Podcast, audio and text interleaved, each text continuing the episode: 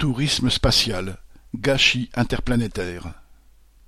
Pendant trois jours, SpaceX, l'entreprise d'Elon Musk, a envoyé quatre personnes en vacances dans l'espace.